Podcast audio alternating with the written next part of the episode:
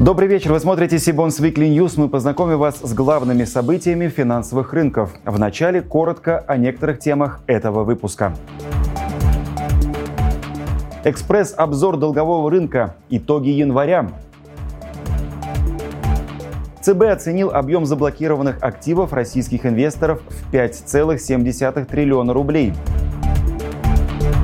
Для квалифицированных инвесторов готовят послабление – аудиторам могут запретить владеть ценными бумагами крупных проверяемых компаний.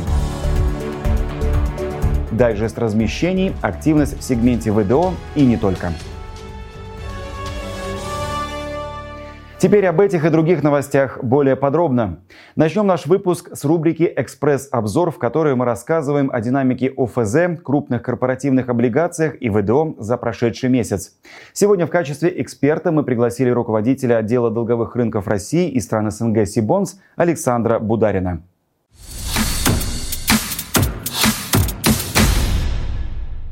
На долговом рынке России январь прошел достаточно спокойно. Ну, из интересного завершились размещения дебютных выпусков ряда эмитентов. Среди прочих это Евротранс с размещением на 3 миллиарда рублей. Также есть Мосрегион Лифт, Агротек, ну и другие эмитенты. За этот месяц было проведено 7 размещений Минфина. Облигации с постоянным доходом разместились на общую сумму около 173 миллиарда рублей. Линкеры на примерно 36 миллиардов. Также можно отметить, естественно, продолжающийся тренд по выпуску замещающихся облигаций. Да, в этом году пока было только одно имя, но уже выпущено 7 таких эмиссий. Всего в обращении сейчас 28 э, замещающих облигаций.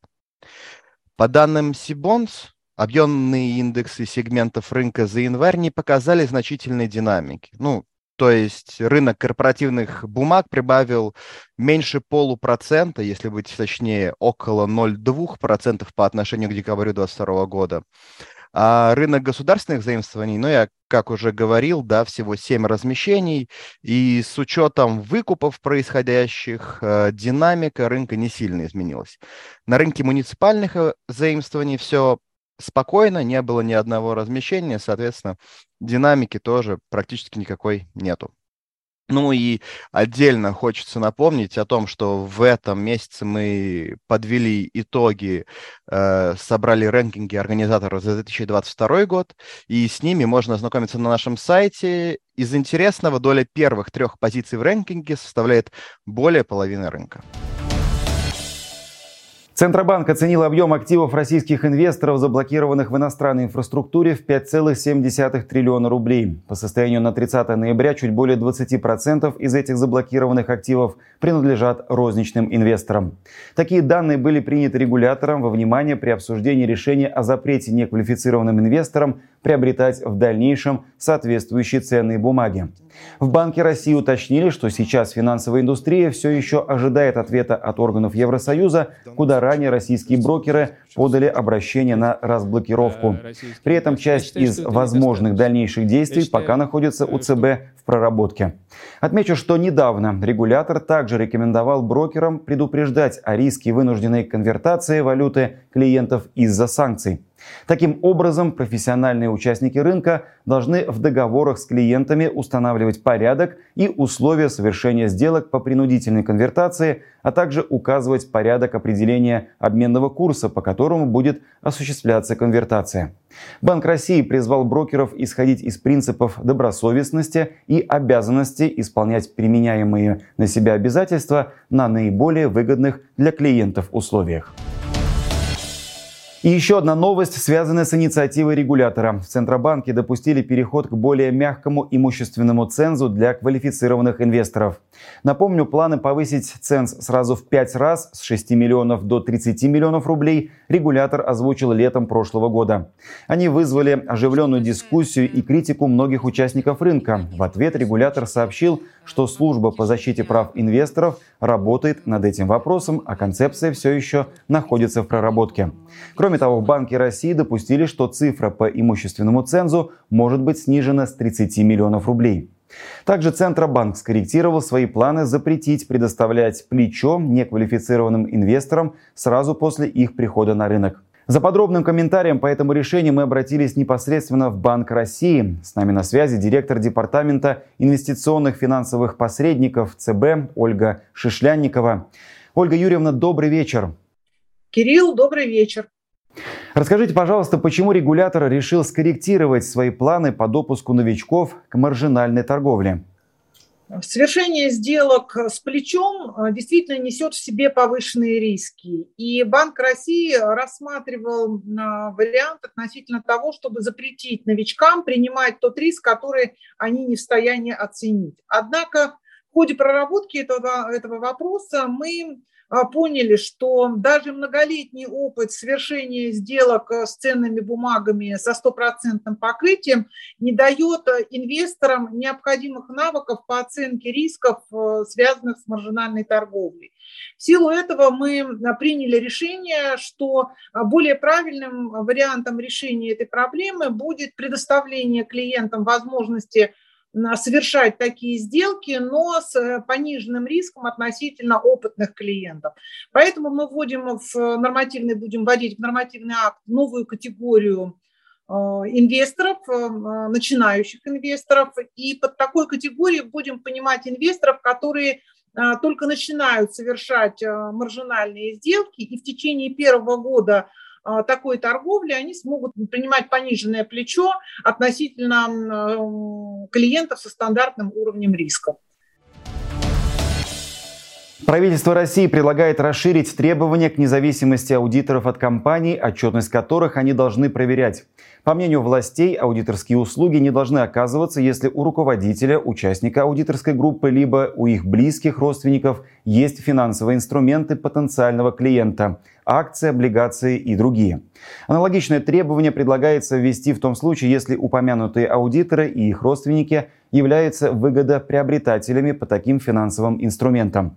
Ограничение будет действовать в отношении финансовых инструментов общественно значимых организаций, к которым относятся публичные акционерные общества, кредитные и страховые организации, профессиональные участники рынка ценных бумаг, госкорпорации и компании с долей государства от 25%. Законопроект, который ведет новые ограничения, предполагает также, что аудиторы не смогут брать клиентов, перед которыми имеют другие денежные и неденежные обязательства, если эта сумма превышает 10% балансовой стоимости активов аудиторской организации. С нами на связи независимый аналитик Дмитрий Адамидов. Дмитрий, добрый вечер. Что думаете про готовящийся закон? Добрый вечер. Вы знаете, вопрос э, сложный, с одной стороны. Он, действительно, у нас были случаи, когда аудиторы, э, скажем так, не предотвратили какие-то вещи, связанные с, либо с откровенным мошенничеством, либо с ухудшением положения эмитента э, в, ну, в процессе его предпринимательской деятельности. Например, можно вспомнить с Дениколом историю, можно вспомнить историю с обувью России, когда, в общем-то, аудиторы были, мягко говоря, не на высоте, и, а, соответственно, не на высоте были рейтинговые агентства, которые на, на основе аудита делали свои заключения. Но тут вопрос вот в чем. Я просто как человек, ну, достаточно долго проработавший в консалтинге, понимаю, что аудиторов есть свои ограничения, связанные с тем, что они тоже ну, получают деньги за услуги. И, соответственно, скандал, допустим, устраивать с клиентом, э, это, это достаточно история такая. Как правило, уже это после того, как аудитор дает плохое а, заключение на отчетность клиента, у них разрываются отношения. Ну, такая была история с открытием холдингом, когда, по-моему, развитие бизнес-систем э, написало, что, в общем-то, э, компании надо списывать капитал, открытие холдинг на них очень обиделся, даже писал пресс-релиз, ну и, естественно, после этого они сотрудничество прекратили. А хотя аудитор был прав, и в этом что так все и вышло, как он говорил, и, собственно, это было понятно, наверное, и уже всем участникам рынка. Проблема здесь следующая. Аудит все-таки это западная практика, и изначально ситуация была какая, что Э, изначально аудитор не составлял бухгалтерскую отчетность, а был контролирующим органом исключительно. Здесь, наверное, стоит говорить о том, что э, закон этот, может быть, какие-то э, вопросы решит, но надо пересматривать всю систему и делать отчетность прозрачной и разделять функции бухгалтерского консультирования и, собственно, аудита. Но пока этого нет, поэтому мы обречены на какие-то такие вещи, которые будут неоднозначно и достаточно критично восприниматься инвестиционным сообществом. А теперь наша традиционная рубрика «Дайджест актуальных размещений на публичном долговом рынке». На этой неделе облигационные выпуски предложили инвесторам сразу три эмитента из сегмента ВДО. Один из них – лизинговая компания «Роделен». Бумаги объемом 250 миллионов рублей и пятилетним сроком обращения размещаются по ставке 14% годовых. Купонный период 30 дней. Предусмотрена оферта после 30-го купона, а также амортизация. Размещение началось во вторник, 31 января. Сегодня, 2 февраля, начал размещение своих дебютных бондов СИП «Автотранс». Транспортная экспедиционная компания, специализирующаяся на автогрузоперевозках.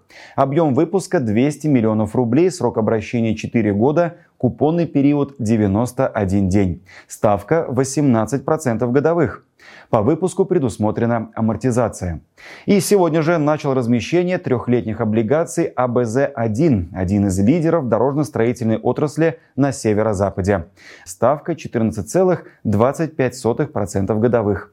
Купонный период 91 день, по выпуску предусмотрены ковенантный пакет и амортизация. Еще один эмитент из сегмента ВДО – лизинговая компания Аренза Про пока только готовится выпустить облигации. Сбор заявок на трехлетние бумаги запланирован на 7 февраля, а начало размещения на 9.